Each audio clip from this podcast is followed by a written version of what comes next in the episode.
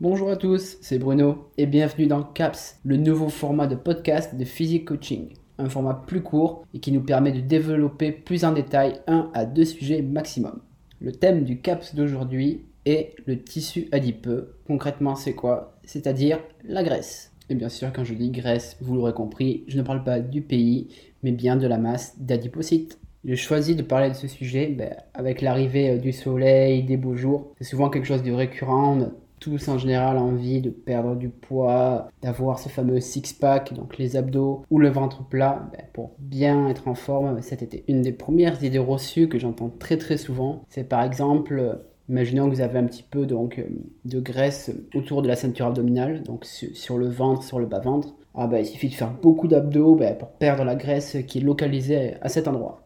Je pense que vous vous doutez un petit peu de la réponse que je vais avoir si j'en parle dans ce podcast. Mais bien sûr, ce n'est pas possible. Ce serait trop facile de Ah ben j'ai un peu de graisse au niveau du bas-ventre, allez, quelques séries d'abdos et hop, ça disparaît. Si vous voulez perdre de la, la graisse accumulée, le meilleur moyen est un régime efficace. Alors attention, quand je dis régime, je ne parle pas de tous ces régimes miracles qu'on peut voir à la télé ou sur Internet, c'est-à-dire d'adapter votre alimentation à l'objectif que vous vous fixez. Donc si vous voulez perdre du poids, il faut tout simplement avoir une dépense calorique énergétique supérieure à la dépense nutritionnelle, c'est-à-dire ce que vous ingérez. Dans ce cas-là, avec une alimentation adaptée, bien sûr que faire des abdos va accélérer le processus et va vous permettre d'avoir des muscles plus forts, plus toniques et plus gainés. Mais en aucun cas des abdominaux, le travail sur les abdominaux seul vous fera perdre cette graisse, ce tissu adipeux la meilleure chose à faire lorsque vous voulez perdre la graisse, le tissu adipeux, perdre du poids, c'est du coup d'adapter son alimentation à cet objectif de perte de poids, mais aussi adapter un petit peu son rythme de vie.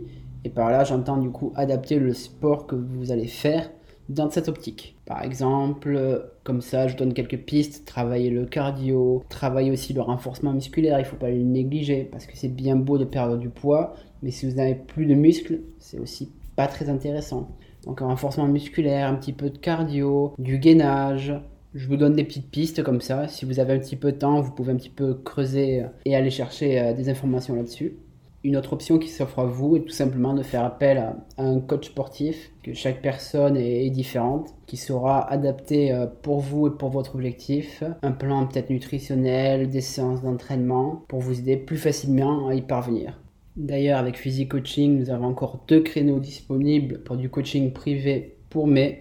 Les liens sont dans la description. Je vous invite à aller voir un petit peu ben, le travail qu'on fait. N'hésitez pas à revenir vers vous si ça vous plaît. Allez, après ce petit instant de promo, on va maintenant passer à la seconde idée reçue. Et je suis sûr que vous l'avez déjà tous et toutes entendu au moins une fois. Si j'arrête le sport, le muscle se transforme en graisse.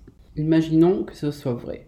D'accord? Ça veut dire que tous les sportifs et sportives de haut niveau du moment qu'elles sont à la retraite, seraient donc des personnes en surpoids. Or, si vous regardez allez, 90% des sportifs de haut niveau à la retraite maintenant, ils sont très très très rarement en surpoids. Cette idée reçue vient du culturisme, donc de ce qu'on appelle le bodybuilding, qui bah, les culturistes professionnels, lorsqu'ils arrêtaient leur carrière, bah, souvent on les voyait euh, devenir obèses, donc avec un, un léger voire un fort surpoids une fois qu'ils avaient arrêté leur carrière. Alors pourquoi étaient-ils en, surpoids une fois la, carrière arrêtée? Tout simplement parce que souvent déjà ils ne, s'entraînaient plus, ne pratiquaient plus de, sport en salle de sport, mais aussi ils continuaient de manger comme lorsqu'ils s'entraînaient. Imaginons qu'ils mangeaient peut-être 8-10 repas par jour lorsqu'ils s'entraînaient. Ils ont tellement pris l'habitude de manger 8-10 repas par jour qu'ils continuent même après arrêt du sport.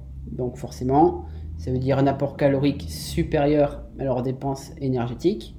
Donc forcément, surpoids.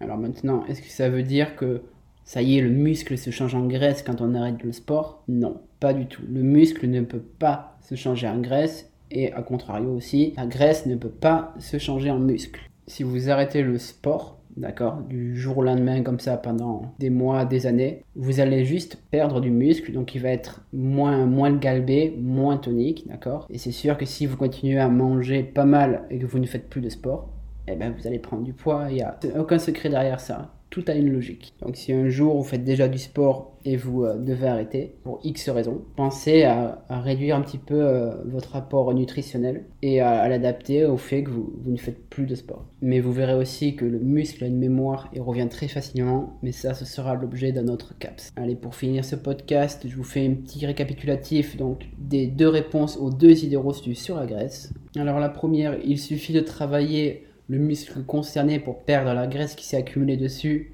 Je prends toujours l'exemple des abdos. S'il suffit de faire 100 abdos pour perdre la graisse que vous avez dessus, eh bien non, malheureusement, ça ne marche pas comme ça. Et la deuxième question, est-ce que le muscle peut se transformer en graisse après arrêt du sport? Pas du tout, vous l'aurez compris, c'est tout bonnement impossible. Ce podcast est maintenant terminé. J'espère vous avoir éclairé sur ces deux idées reçues. Je vous donne rendez-vous la semaine prochaine pour un nouveau CAPS. Si ce podcast vous a plu, n'hésitez pas à nous laisser une petite étoile sur Apple Podcast, ça fait toujours plaisir. N'hésitez pas non plus à envoyer ce podcast à vos amis, vos collègues pour les informer aussi de ces idées reçues. Et on se revoit très vite, à très bientôt.